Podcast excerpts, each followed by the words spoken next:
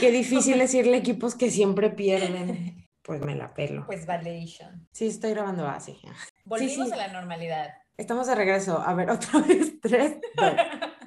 Estás escuchando Nada que Ver, episodio 27, Orgullo y Prejuicio.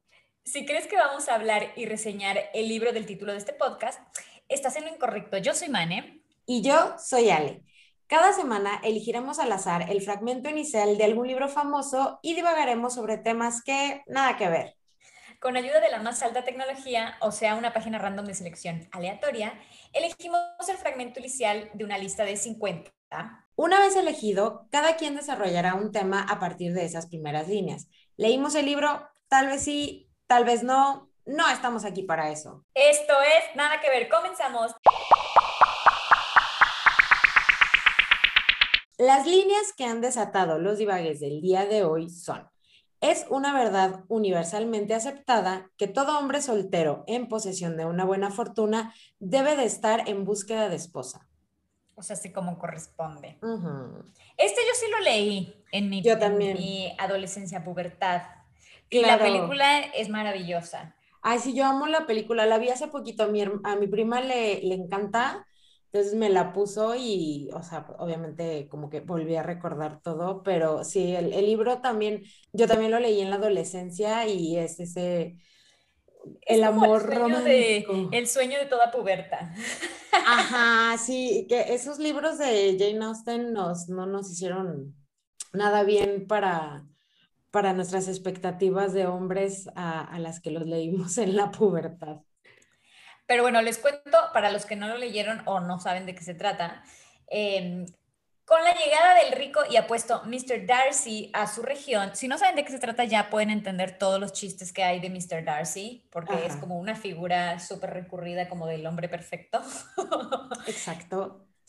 Eh, eh, bueno, este Mr. Darcy llega a la vida de los Bennett, que son ahí una familia, y sus cinco hijas se vuelven del revés, se vuelven locas.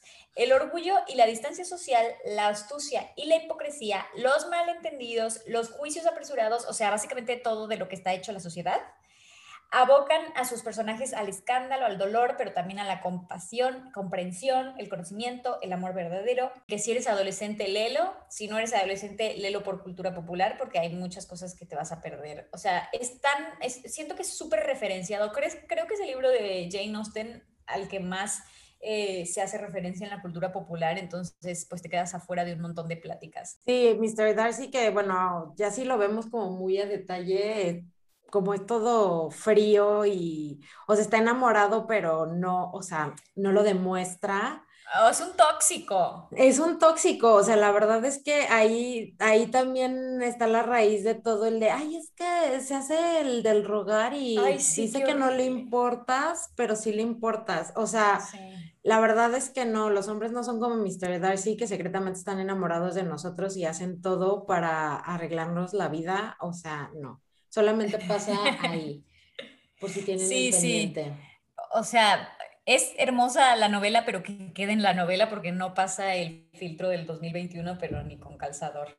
Sí, no, no, no, pero bueno, no estamos aquí para eso, Mane. ¿A ti qué, qué te evocaron esas líneas? Bueno, en este caso siento que utilicé eh, toda la frase, porque la frase tiene como dos partes, una que es la parte social y otra parte la de que una persona con fortuna se tiene que buscar una buena esposa. Entonces, eh, básicamente es la interpretación de rico se casa con mujer de su condición y toda la sociedad es testigo de que se ha formado una buena pareja como Dios manda. y bueno, eh, o sea, a ver, en la novela ella, si bien no es pobre, tampoco es tan rica. Eh, o sea, pero bueno, no está como al nivel de él y sí, como lo dije hace ratito, es como que la sociedad es que no es solamente testigo, o sea, también es como partícipe de esa unión. Entonces, como todo eso está resumido en la primera frase, es súper fuerte porque básicamente toda la novela está resumida en, en la primera frase del libro. Entonces, yo voy a hablar de un caso que tiene todos estos ingredientes, o sea, rico se casa con mujer rica pero no tan rica. Y la sociedad se mete y se desmete.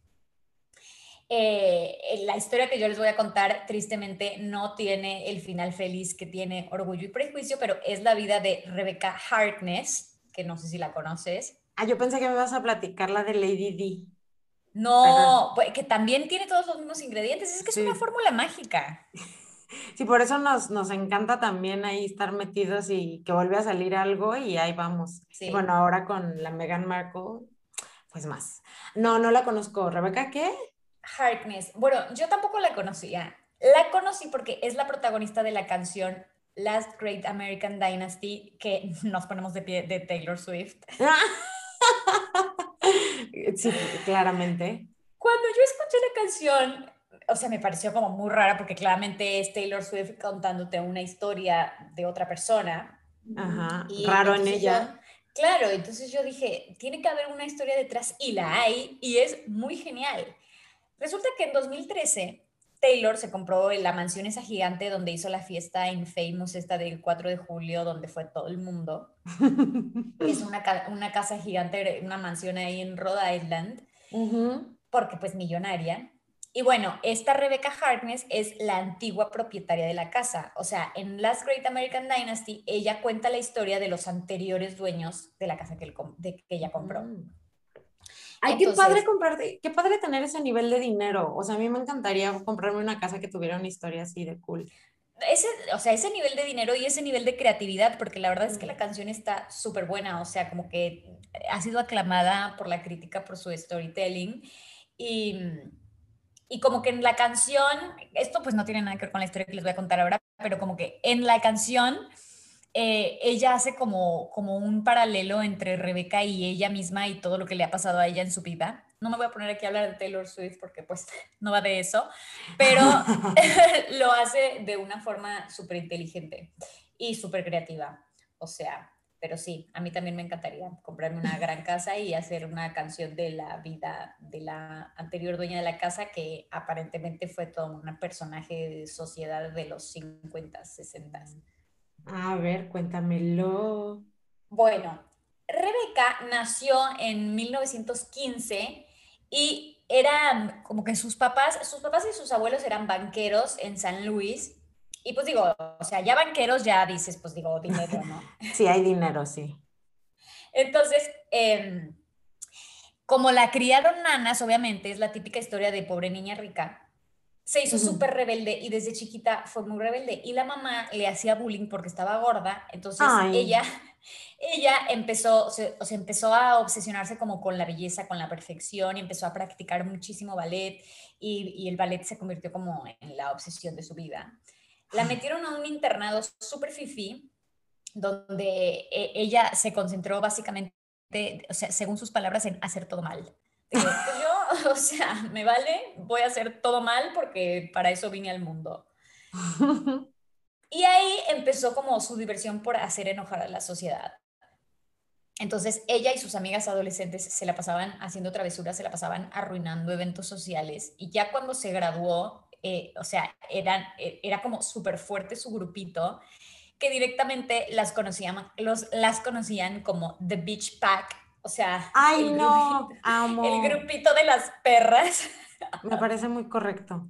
Hicieron travesuras infames que hasta llegaron a salir en la prensa. Por ejemplo, que en el baile de debutantes de la hermana de Rebeca le pusieron eh, laxante en el punch, en el ponche, o no sé si es lo que toman. Ajá, es el ponche, sí, el, ajá. Y a todos les dio hecho rompión. Sí, todo el baile, todo el baile se indigestó, se indigestió, uh, se indigestó Sí. Iban a fiestas, hacían striptease en las mesas en los años 30, o sea, porque... O sea, de Gossip Girl, pero en los 30. ¿Por qué no hay una película de esto? O no sé, no sé por qué no hay una película de esto, tendría que haber. Hay un libro eh, que es como de los 80s, pero está agotadísimo y, y, ahora con la canción de Taylor Swift, como que todos los fans quieren que lo vuelvan a editar porque todo el mundo quiere saber la historia y el, y el dueño del libro está como de, ah, ok, bueno, sí, no sé, ¿eh? después veo. O sea, Ay, yo estaría así de denme mi dinero. Claro, pues sí, no sé, o sea, tiene el síndrome del de, lo que tiene el de, el de Game of Thrones que está esperando a ver a qué hora, o sea, que está esperando, pues, pues, a ver cuándo se me ocurre terminar de escribirlos. Sí, ya sé. Como que no le urge el dinero. no, este, vendiendo la serie y así de, ay, bueno, luego vemos en qué termina. así valiendo madre. Sí, sí, 100%. Este también está así, de que está todo el mundo de que yo te lo compro, ya, redítalo. Y creo que como que él tiene los derechos, entonces no sé si para hacer una película tienen que negociar con él o qué, pero bueno. Mm. Cuestión que este de Beach Pack andaban por ahí eh, haciendo cualquiera. De hecho, eh, las expulsaron de un crucero por nadar encuerada y por tirarle platos a los de la orquesta. O sea, hacían cosas que eran. No, cañonas. Sí, sí, sí, muy cañonas. Ya a finales de la, de la década, dijo: Ay, pues mira, no tengo nada mejor que hacer, pues me voy a casar. Y se casó con un fotógrafo también muy de altos vuelos, pero a X. Uno de esos tipo descendiente de presidentes y así. Ya ves que como que en, Estados Unidos los descendientes de los presidentes, los de México básicamente casi que viven escondidos y en Estados Unidos medio que son realeza. Pues sí, bueno, cuando tienes dinero pues puedes como... Sí, hay, más posibilidad. siempre dicen, eh, es eh, tataranieto del cuarto presidente, bueno, así. Ah, Entonces este era uno de esos. Y, ya, pues se casaron y tuvieron dos hijos, Alan y Anne. Obviamente, o sea, a ver, si te casas porque no tienes nada mejor que hacer, muy probablemente te divorcies. Se divorció y al año entró a las grandes ligas de la excentricidad, porque si bien ella había nacido en cuna de oro, era la nada misma comparada con su nuevo esposo William Harkness, del que no nada tonta agarró el apellido. Ah, pues sí. Era, él era 15 años mayor que ella y era heredero de la Standard Oil Company. O sea, ya cuando está ah. oil ahí ya Sí, como lo de banquero, ajá, como cuando ella es banquero dices, bueno, y ya cuando tiene oil y está en Estados Unidos dices, o sea, Dynasty. Claro, o sea, el, banquero era, o sea, Juan Pérez comparado con la Standard Oil, que encima la Standard Oil era como una petrolera gigante que empezó en el siglo XIX, que es como la mamá de todas las petroleras en Estados Unidos. O sea, como que ellos eran Juan Camaney y después la tuvieron que, partir en, pequeñas empresas porque como estaban monopolizando todo, em, pues se creó la ley esa de antimonopolio y entonces tuvieron que hacerla como muchas chiquitas y un montón de las petroleras que todavía están hoy, tipo... Em, ¿cómo se llama? Bueno, no sé, no me voy a poner a acordarme cómo se llaman las petroleras en Estados Unidos, pero muchas salieron directamente de la Standard Oil Company, que de hecho mm. hay como, como caricaturas de, de, principios de siglo donde se ve la Standard Oil Company como un pulpo gigante que está agarrando con tentáculos de que tiene a la Casa Blanca de un lado, al Pentágono de otro lado, o sea, como que básicamente controlaban todo, pero heavy. Los descendientes de ellos dicen así de que antes del, eh, como aquí es antes de la repartición agraria, allá es antes de la ley antimonopolio. yo creo que sí, tal cual. Em, pero bueno, o sea, es, esta, esta compañía petrolera la habían fundado este, e, el, abuelo de este Harkness, eh, su hermano y un Rockefeller. O sea, esos. Con permiso. Entonces, eh, ya el, cuando ella conoce a este y se casan, es como que ella dice, bueno, ya, o sea, ya estoy hecha de oro, básicamente. y fue catapultada a la alta sociedad súper rápido. Pero la verdad, o sea, si bien ella tenía un buen pasar, pues fue vista como una nueva rica que llegó así a la súper alta sociedad sin, sin anestesia y encima divorciada y con dos hijos. O sea, como que nadie entendía como como le hizo, pero bueno, a ella poco le importó. Para engatusarlo. Y la tachaban de, sí, sí, o sea, la tachaban de tener mal gusto y de ser demasiado excéntrica. Hmm. Yo no creo que tuviera mal gusto, o sea, simplemente creo que ella era como demasiado apasionada para la época y como que se comprometía a full con todo, o sea, le gustaba el ballet, bueno, o sea, se metió, pero hasta la cocina con el ballet, que ahora te voy a contar. Le gustaban los artistas, entonces se ponía a, estudiar arte y quería hacer mecenas, y, o sea, como que, pues no sé, tenía como un fuego interior muy tremendo. Entonces compraron esta casa en Rhode Island y la llamaron Holiday House porque era solo para holidays, o sea, no es que iban a vivir ahí. Pero en la Holiday House hacían unas fiestas de nervios y obviamente Bill no le pudo seguir el paso y se murió como siete años después de que se casaron. de que ya fue too much y pues. Y esta heredó todo. Ah, claramente. Entonces, justo el, mismo año que se murió Bill, este, pues William Bill, em, nació Edith, que fue su tercera y última hija.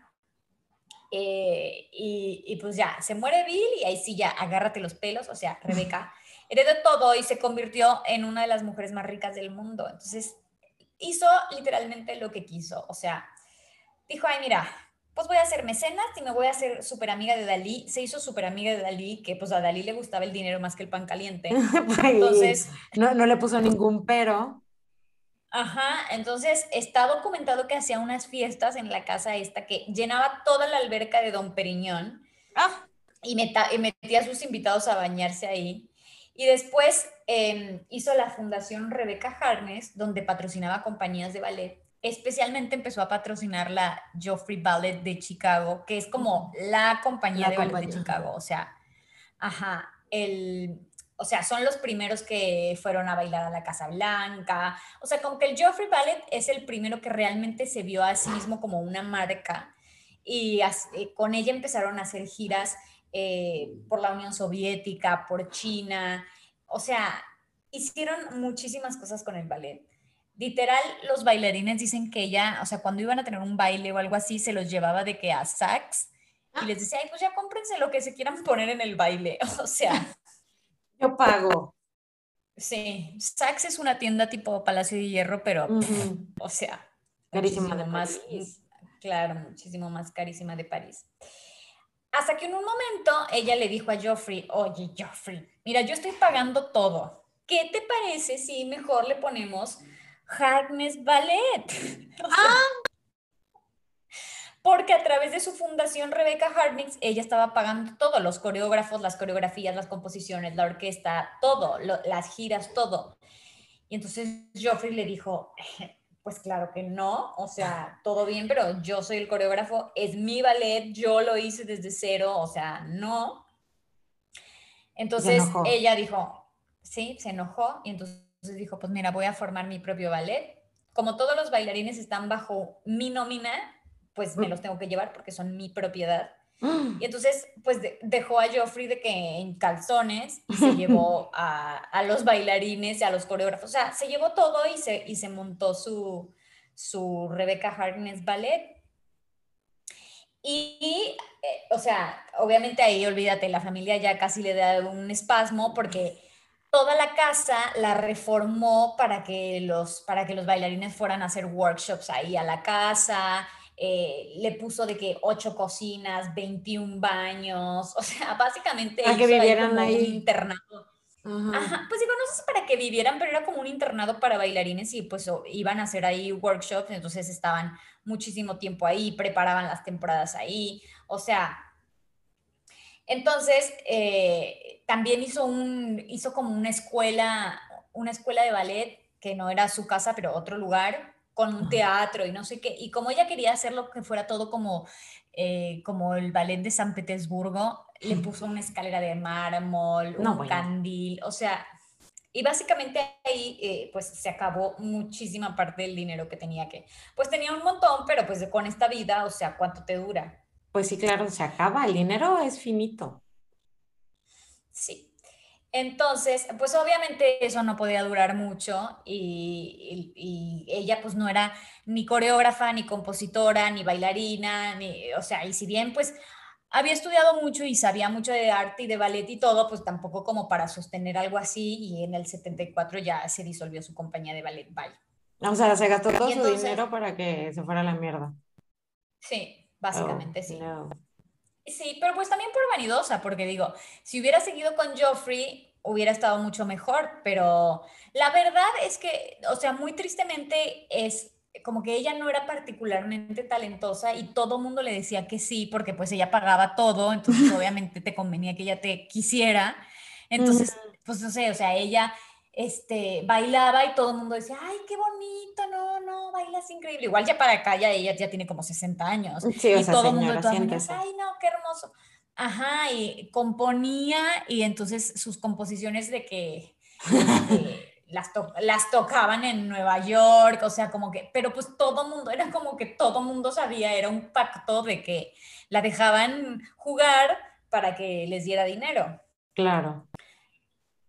Pero pues luego, obviamente, después ya los, los, coreógrafos ya no le duraban. Ella se trataba de meter mucho en las direcciones artísticas y entonces, eh, pues, como que de todos modos no. Entonces, pues digo, bye, quedó muy mal. Y ella ya, o sea, como que siempre fue muy excéntrica y, y como que eso mismo la empezó a desequilibrar. O sea, por ejemplo, ya tenía juntas con el tipo con, pues con toda la gente que le manejaba su dinero y eso y ella llegaba de que en leotardo y le estaban explicando las cosas y ella de que paraba de cabeza, o sea. Ay, no, qué ansia. Era muy graciosa y bueno, de a poco se fue quedando sola, obviamente, porque era demasiado excéntrica para la sociedad. Se peleaba todo el tiempo con los vecinos, porque pues básicamente su casa era entre salón de fiestas y escuela de baile. Y ella viajaba un montón, entonces dejaba su casa pues básicamente con los bailarines ahí de dueños y señores que tenían como sus favoritos, sí. Pues digo, hacían cualquier cantidad de cosas, entonces a los vecinos, pues imagínate, o sea, en ese lugar en Rhode Island, o sea, pues vive puro millonario que quiere estar tranquilo. y está ahí haciendo sus desmanes. Ajá, entonces, este, en un momento montó un domo ahí afuera de la casa gigante, entonces a nadie, o sea, como que le, le estropeaba la vista a todos los demás se peleó muchísimo con los vecinos y en un momento eh, el gato de un vecino lo pintó de verde, por ejemplo. de que se metió a mi casa, va de regreso verde. Sí, y, y, entonces, eh, literal, y entonces, este, pues ella ya, ya está como su vida ya muy decaída, tiene pésima relación con sus hijos, obviamente, comía muy mal, toma, o sea, básicamente vivía de champán y de píldoras. Y eh, cuando su cuerpo ya se empezó a atrofiar, se empezó a inyectar testosterona, como porque ella no quería dejar de bailar y pues digo, ya no podía bailar.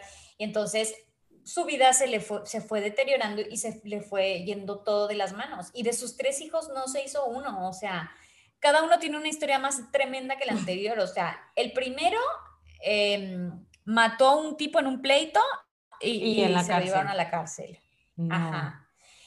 Después, la segunda tuvo un hijo que tenía como un daño cerebral súper fuerte, que de hecho se murió antes de los 10 años de vida. Mm. Y entonces como que a Rebeca eso eh, la ponía muy nerviosa. Entonces, si bien cuando apenas nació ella estaba como, ay, sí, es un ángel. Y después cuando empezó a ver que de plano no iba a mejorar jamás, fue como, no, este de lejitos, la verdad no me da, me, dan muchas ñañeras. Y entonces, pues con la hija eso fue de que una gran ruptura. De hecho, la hija impugnó el testamento cuando se murió un desastre. Y la última hija, Edith, se trató de suicidar mil veces y al final sí se, se terminó. Al final sí, sí lo logró. Nancy lo logró, sí, se mm. suicidó un poquito después de que su mamá se murió. Y pues mm. ya a ella le dio cáncer de estómago mm. y, y, pues ya, o sea, se murió y cuando se murió ya estaba un, tenía una, o sea, porque obviamente cuando se murió Bill, después incluso se casó dos veces con dos doctores, súper random, ah. eh, y de los dos se divorció. Cuando le dejaron de dar pastillas. Sí, un montón de su dinero también va a fundaciones de, para curar el Parkinson y no sé qué. O sea, como que su dinero lo dejó en el ballet y muchísimo en la medicina también. Ah, em, hasta eso bien.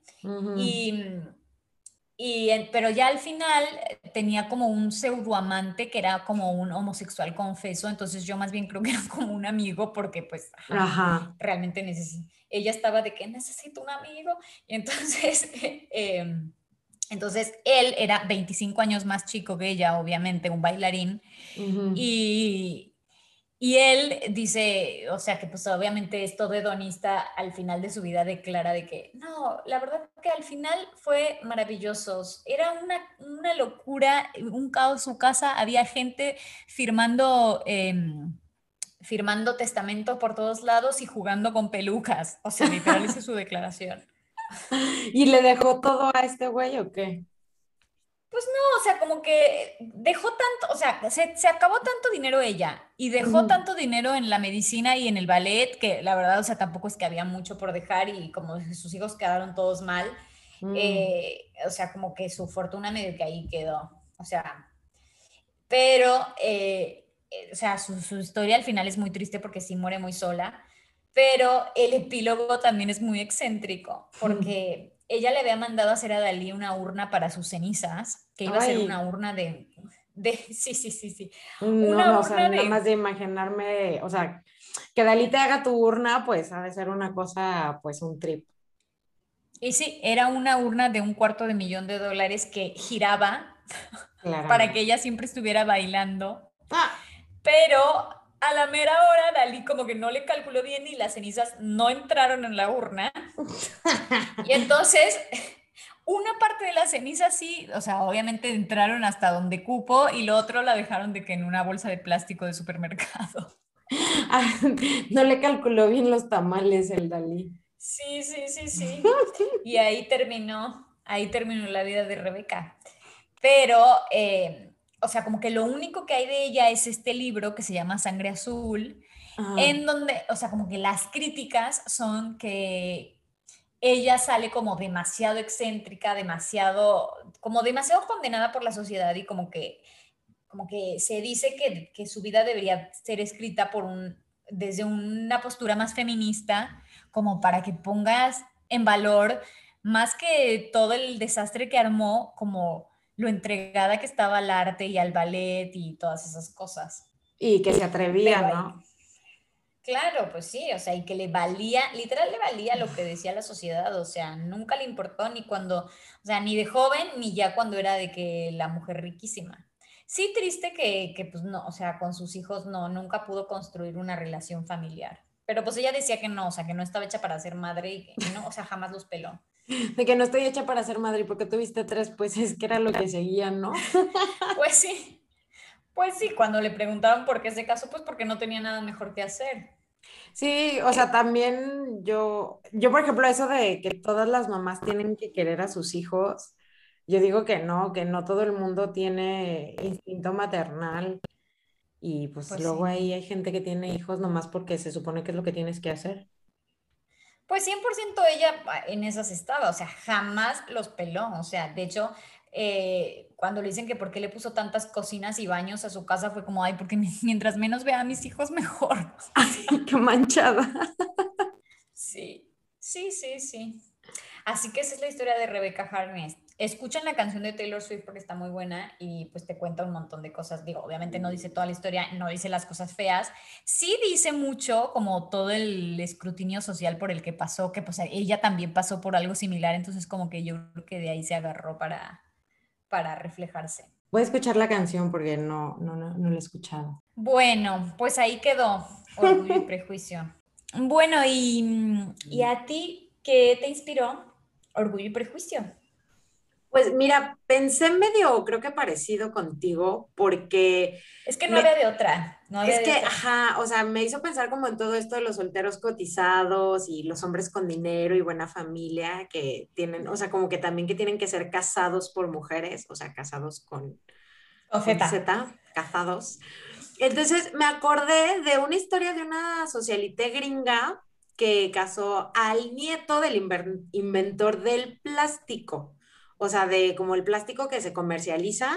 Ajá. Y escucho, o sea, una vez en esos hoyos negros que entra uno de, de YouTube, que empiezas con gatitos y terminas con que Taylor Swift es reptiliana. Sí. Entonces, este, me acordé y pues ya, ya la investigué y la busqué. Y esta señora se llamaba Bárbara Daly Bakeland. O sea, Daly era su apellido de, de soltera y Beckland es el apellido del señor este que hizo el plástico, que era, pues, él era un químico y este, y pues inventó el plástico, ¿verdad? Entonces, pues imagínate cuánto dinero tenía. Esta señora es muy famosa porque de hecho hicieron una, una película de, de su vida que se llama Savage Grace y pues trata de su vida, ¿no? Entonces te voy a platicar, no sé, ¿la conoces tú? No, no. Bueno, pues esta señora nació el 28 de septiembre de 1921 en Massachusetts. A los 11, su papá se suicidó con monóxido de carbono, porque pues eh, se rumora por ahí que había perdido como el dinero en la bolsa Entonces, pues lo único que se le ocurrió para salvar a su familia de la pobreza fue básicamente morirse. Entonces, eh, cuando el papá se muere, la mamá recibe el pago del seguro de vida. Ahí no sé bien cómo funciona porque entiendo que ahora si te suicidas no te dan ni un quinto. ¿A Pero, ajá, sí, o sea, creo que los seguros, si tú te suicidas, es como, ay, ajá, mira, estás, estás viendo la cara. Eh, pero bueno, a estos sí les llegó y les llegó pues una herencia bastante como aceptable, que lo que hicieron fue, ah, pues agarrar el dinero y se fueron a vivir a Nueva York. Eh, quedaban vivos pues la mamá, ella y tenía un hermano menor que se llamaba Frank también, como el papá. Y pues dijeron, ah, o bueno, por ahí leí que habían sido como unos 500 mil dólares, este, pues de esa época, ¿no? Entonces, eh, lo que hicieron fue así como, ay, pues nos vamos a instalar en el Hotel del Mónico, que en ese tiempo era muy pop-off. Y entonces ya cuando ella vivía ahí en Nueva York, empezó pues a ir a fiestas y era muy, muy guapa. Entonces se, se, empezó a convertir ahí como medio Paris Hilton pobre, porque pues bueno, comparado con los ricachones de allá, pues era medio de media tabla. Y eh, como era muy guapa, ella como que empezó a hacer medio modelaje, salió en Vogue y en Harper's Bazaar, y un día un ilustrador de, de estas eh, revistas dijo, ay, mírala qué bonita. Entonces la incluyó en una lista que era de las 10, eh, bueno, niñas, bueno, girls más bellas de Nueva York.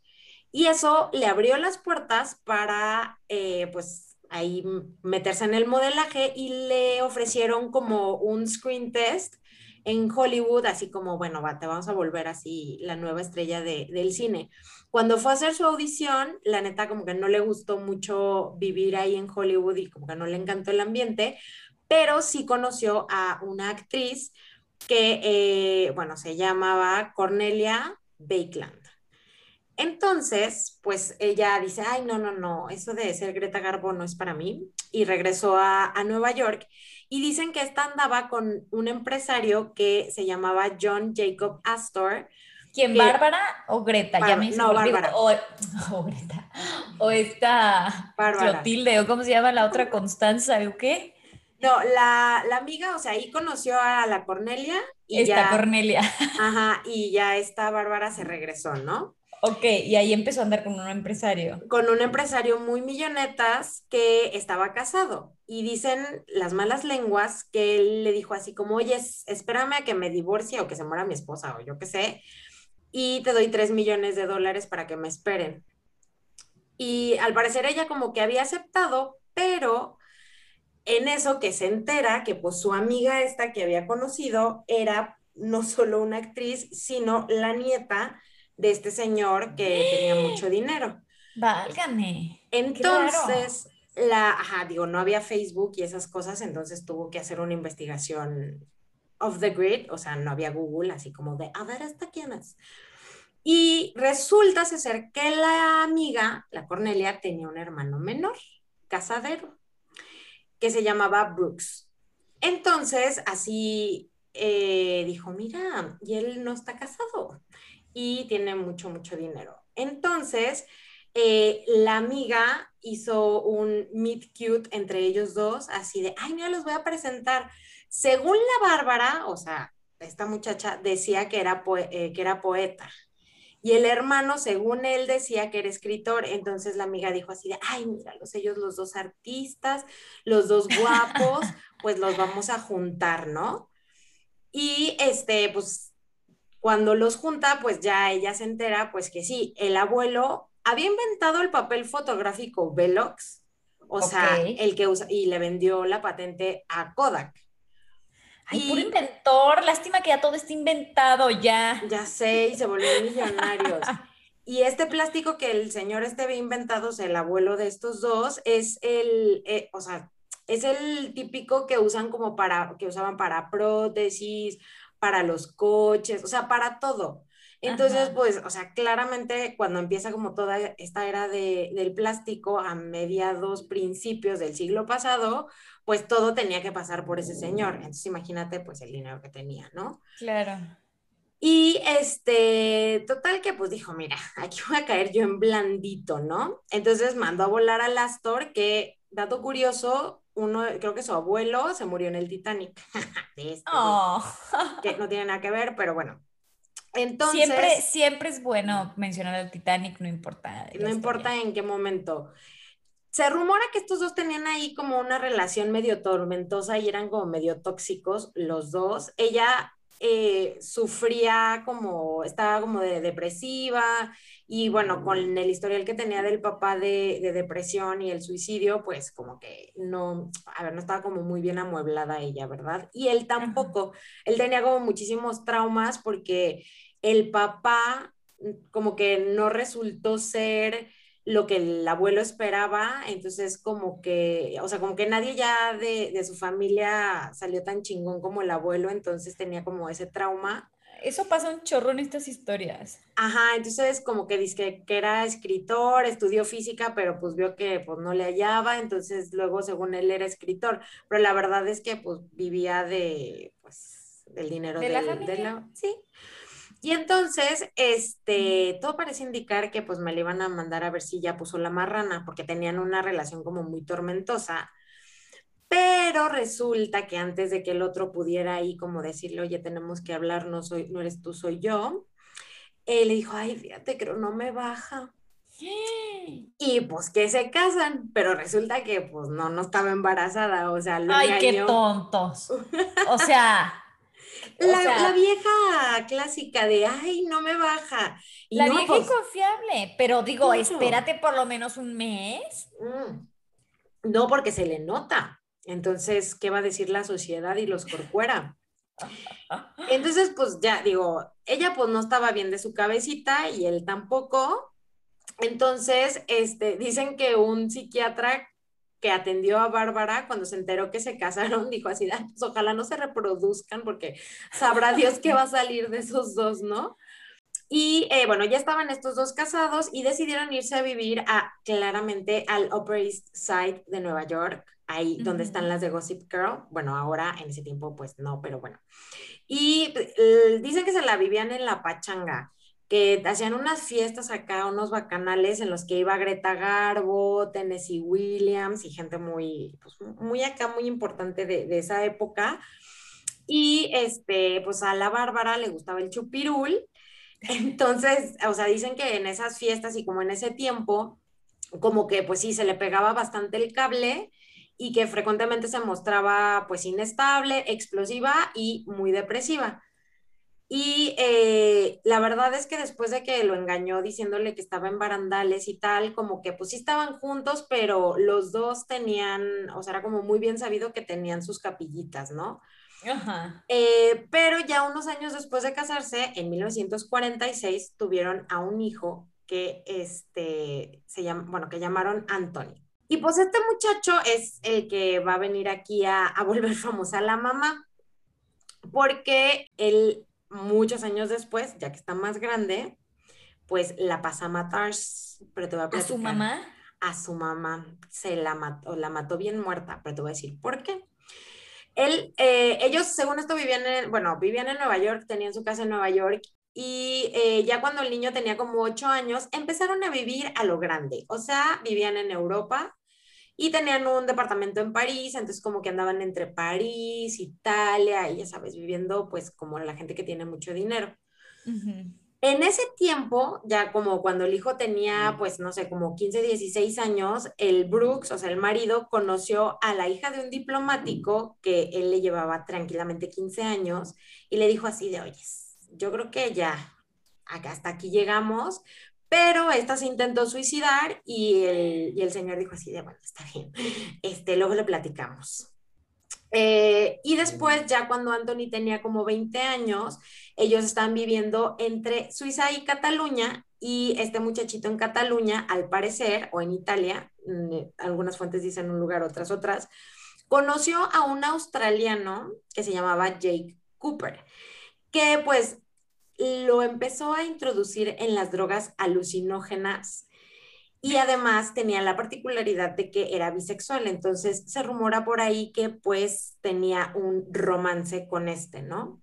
Ajá. Además de que pues se la vivían drogándose, porque pues ya ahí pues eran porque, casi los porque podían, básicamente porque podían. Entonces estaban ellos experimentando y pues cuando se enteró la Bárbara, pues agarró sus triques, o sea, bueno, agarró sus cosas y fue a por el chiquillo de las greñas y le dijo, mira, a mí no me vas a salir con eso de que te gustan los niños. Entonces lo regresó y, y, una amiga de ella, francesa, tenía una hija que se llamaba. Entonces le dijo, ay, mira, me voy a traer a vivir aquí a la Sylvie y te vas a casar con ella y se, te acabó tu ando aquí con el Jake, ¿no?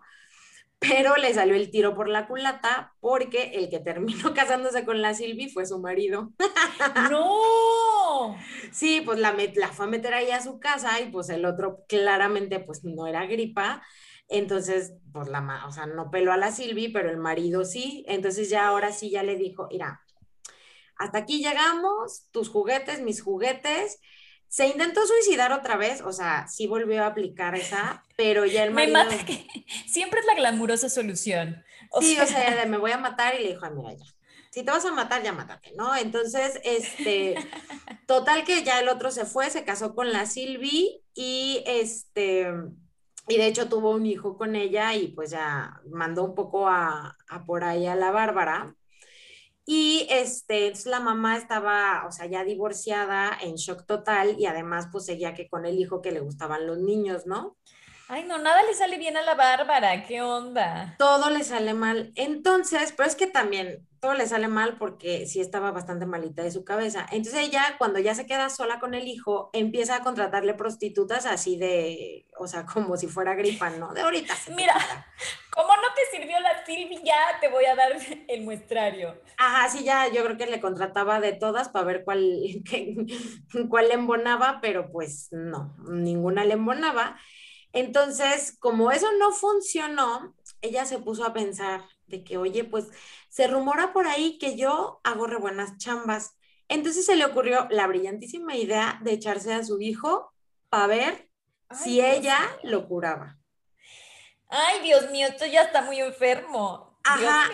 Entonces ella, al parecer, pues, o sea, pues abusó de su hijo, pero ya él tenía veintitantos años, o sea, veinte años qué manera de escalar de nivel, de desde le contrato a la sobrina de mi amiga o a la hija de mi amiga, no sé qué era, pasando a las prostitutas, pasando a la mamá, o sea...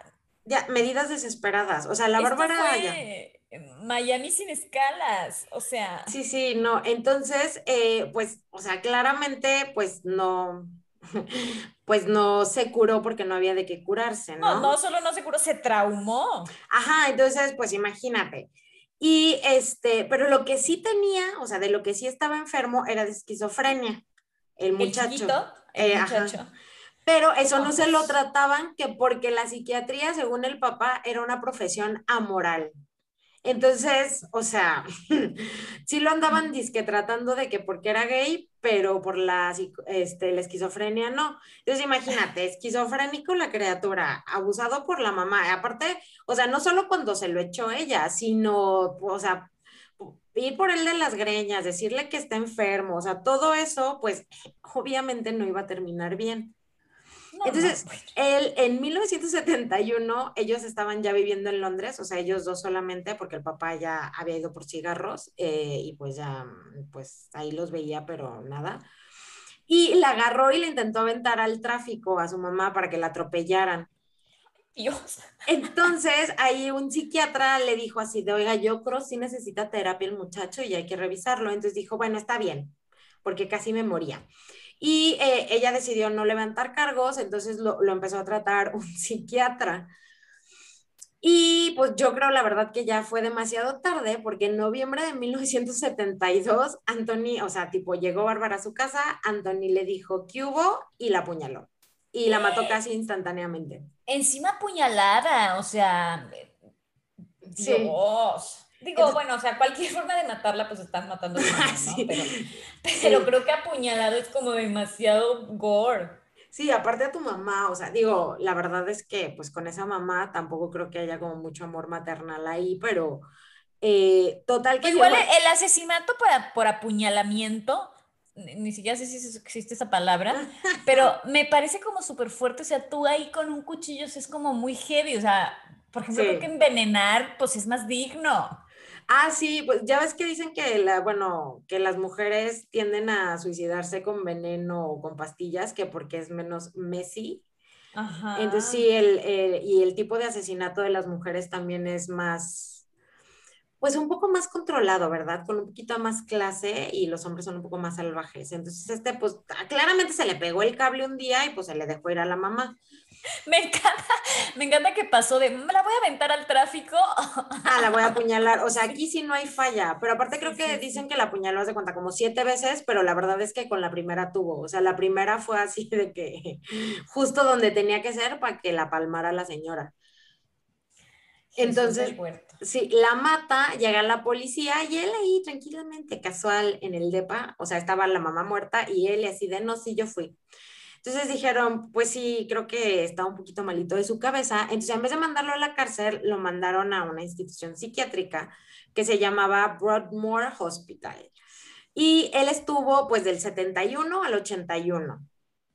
Entonces, o sea, 10 años. Ajá, 10 años y él salió, pues tenía como 33 años cuando ya le dijeron, ya está usted curado, ya no está esquizofrénico, usted puede ir a vivir la vida.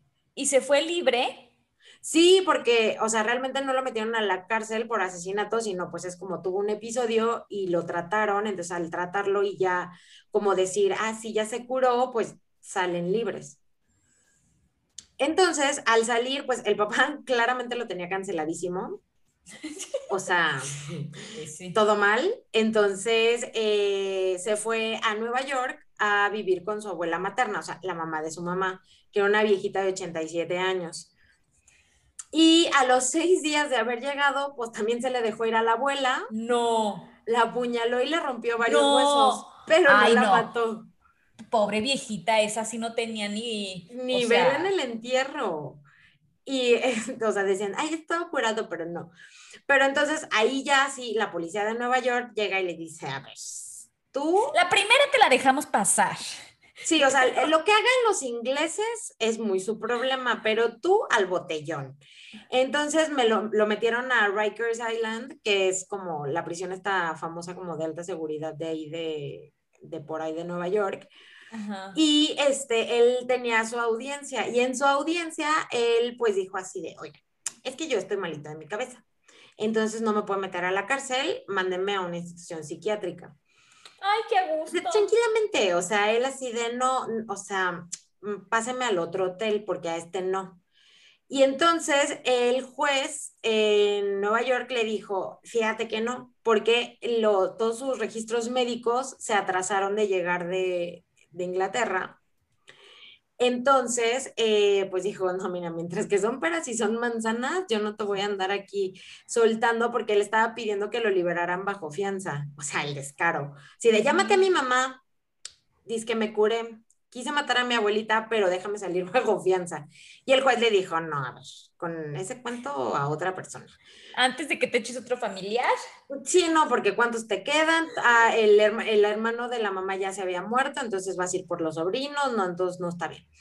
Entonces, este, él como que se enojó muchísimo que no lo dejaron salir bajo fianza y 30 minutos después de que regresó de su audiencia, se puso una bolsa en la cabeza y se suicidó.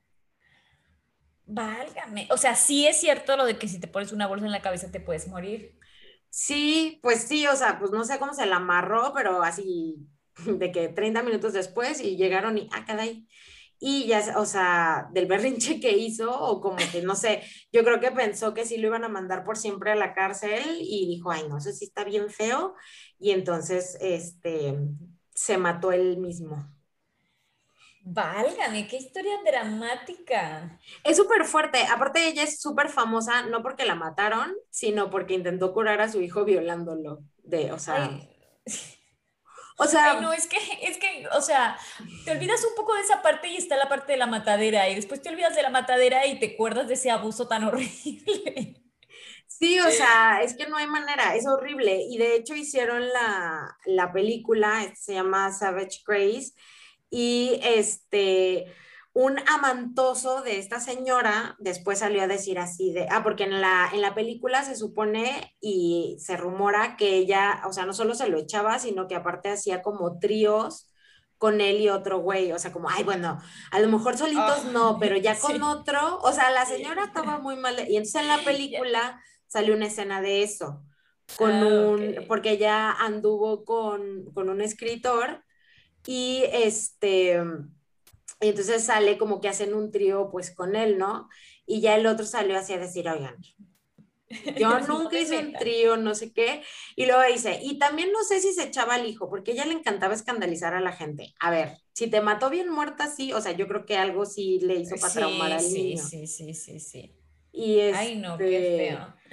Entonces, si quieren verlo en película, más que lo que yo les he platicado, pues se llama Savage Craze. La, la peli sale Julianne Moore, de esta señora. Ay, la amamos y sale Eddie Redmayne de, pues, del hijo. Entonces, o sea, ha de estar buena. Yo no la vi pues, completa. por lo menos gente bonita, sí hay. Sí, gente muy bonita y pues a lo mejor hacen que se vea como menos feo. No, eh, no creo. es muy fuerte, es demasiado fuerte saber que es la mamá, o sea. Sí, eso, o sea, la verdad es que o sea, la señora claramente pues estaba mal de la cabeza y pues el hijo, y como bien dijo el psiquiatra, así de yo no sé qué va a salir de estos dos, pues salió eso, que estaba, pues tenía esquizofrenia y luego no lo querían tratar y bueno, todo un show. Entonces, este, yo cuando, o sea, cuando escuché la primera vez la historia de esta señora, o sea, yo estaba que no es cierto, esto es mentira. O sea, me tuve que meter a googlear para decir si existe y si existió. Yo pensé que era alguien pues ahí inventándose cosas. Dios mío santo. Me encantó que el episodio de hoy estuvimos, pero el hola a todo lo que... pero si el hola nos quedó, pero bueno. El hola del drama. Y justo, o sea, no es que lo hayamos pensado, pero mañana se estrena Gossip Girl, la nueva. Sí. sí, sí, sí. Yo estoy a punto de contratar el HBO Max solamente para ver la nueva temporada de Gossip Girl yo claramente ya lo contraté y no dormí todo el fin de semana viendo series. O sea, claramente. ¿Y qué onda? ¿Vale la pena? Recomiéndanoslo. Lo recomiendo ampliamente en México, sobre todo, no sé en Argentina cómo está el cotorreo, pero en México, si lo contratas ahorita, está a lo que viene siendo el 50%. Sí, aquí también, aquí también. Por eso tengo esa, mm. la gran tentación de, de contratarlo ya.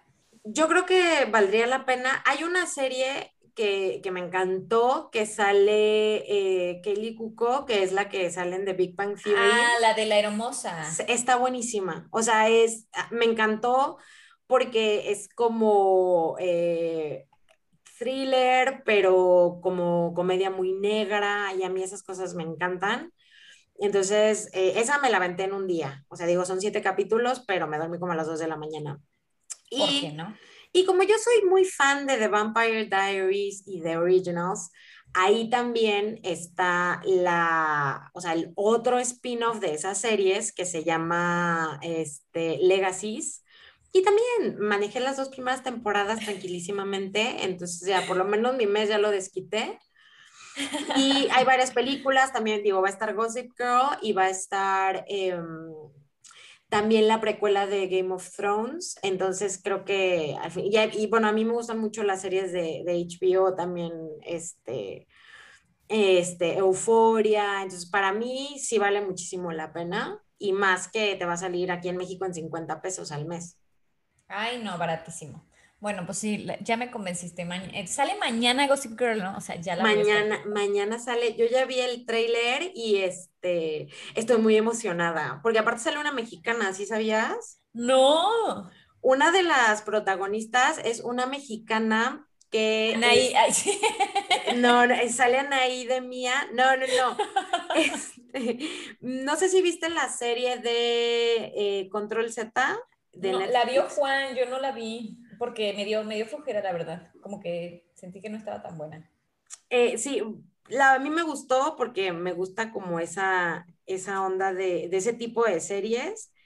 Eh, pero una de las que sale ahí, que se llama Sion Moreno, o sea, la actriz se llama Sion Moreno, em, sale... ¿Es la que es trans? Eh, ajá, exacto, es esta chica trans que ah. sale, y sale, o sea, está hermosa y sale como de las fresonas ahí de, de Gossip Girl. Triunfando en grande. Triunfando, pero, o sea, ella no, ni siquiera pasó por ABC, que como la, ah, no, no, no, ella directamente a HBO y a Gossip Girl, que, o sea, la primera temporada va a tener un éxito, o sea, nada más porque es Gossip Girl, ya después dependerá de los escritores y los actores y tal, eh, más de los escritores, me gustaría pensar. Pero sí, véanla, contraten HBO Max, vean The Flight Attendant, esta de la, de la zafata es, está muy buena, está muy, muy buena.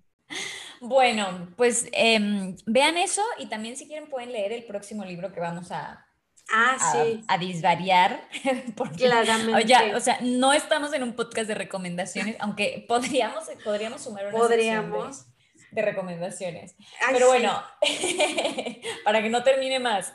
Sí. Bueno, en el próximo, el siguiente capítulo, el próximo libro que vamos a tomar de puntapié es Cuentos de amor, de locura y de muerte de Horacio Quiroga. Y dice así, su luna de miel fue un largo escalofrío. Rubia, angelical y tímida, el carácter duro de su marido heló sus soñadas niñerías de novia. para morirse. o sea, muy fuerte. Yo este no lo he leído de Horacio Quiroga y mira que leí varios. varios Ay, no, yo ni siquiera sabía quién era, la verdad. Mm, es, creo que es, argentino Horacio Quiroga, me parece. Y eh, yo todo lo que leí de él siempre es en la selva y tiene unas cosas que se llaman cuentos de la selva y es todo ah. en, la selva de acá, de, Corrientes, como por donde nos deportaron por allá. ah, te iba a decir, yo conozco por ahí, ahí me deportaron. Sí, sí, sí. Y, siempre es de que, y entonces lo mordió una víbora, o sea, como que lo leí cuando era, o sea, muy chiquita y y como que todos, todo mi imaginario es así muy selvático, pero bueno, pues esto está, está muy violento, así que... Ah, o a lo mejor, pues no sé, se la lleva a la selva, yo qué sé. Pero si no lo he leído, no sé quién es el señor, si ustedes lo quieren leer o lo han leído, por favor, coméntenos y pues veremos cómo nos va la siguiente semana. Y pues llegamos hasta acá y esto fue Nada que ver. Un beso. Bye. Chao. No, Horacio Quiroga es uruguayo, me van a matar. Mane, canceladísima porque es uruguayo.